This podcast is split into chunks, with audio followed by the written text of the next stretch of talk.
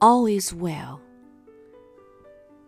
Whatever you dream, with doubt possessed, keep, keep it snug within your breast, and lay you down and take your rest, forgetting sleep, the doubt and pain, and when you wake, to work again.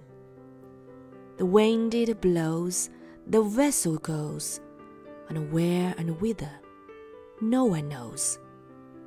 Twill all be well, no need of care, though how it will, and when, and where, we cannot see, and can't declare. In spite of dreams, in spite of thought, 'tis not in vain, and not for naught.